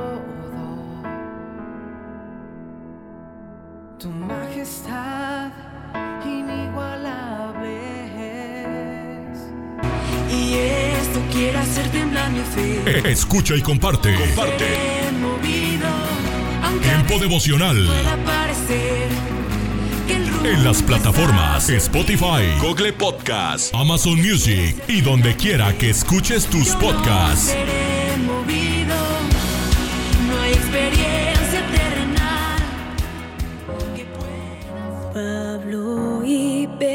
Escucha. Escucha Tiempo devocional de lunes a viernes a partir de las 6 a.m. A través de Rema Radio. Sábados y domingos 8 a.m. por Rema Digital Radio. palabra de Dios trajemos, no hay otra igual. Casa de Oración Santa Fe te invita a sus reuniones. Miércoles 8 pm, domingos 8 am y 11 am.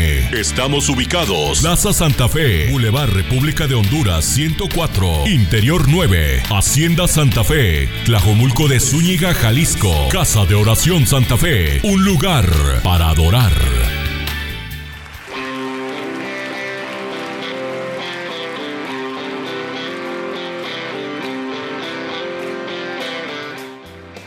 En Iglesia Puerta Abierta tendrás un nuevo comienzo. Ven con toda tu familia, todos los domingos a partir de las 5 de la tarde. Iglesia Puerta Abierta, nuevos comienzos. Privada Loma Vallarta número 39, Colonia Loma del Paraíso, tercera sección en Guadalajara. Para más información búscanos en Instagram o en Facebook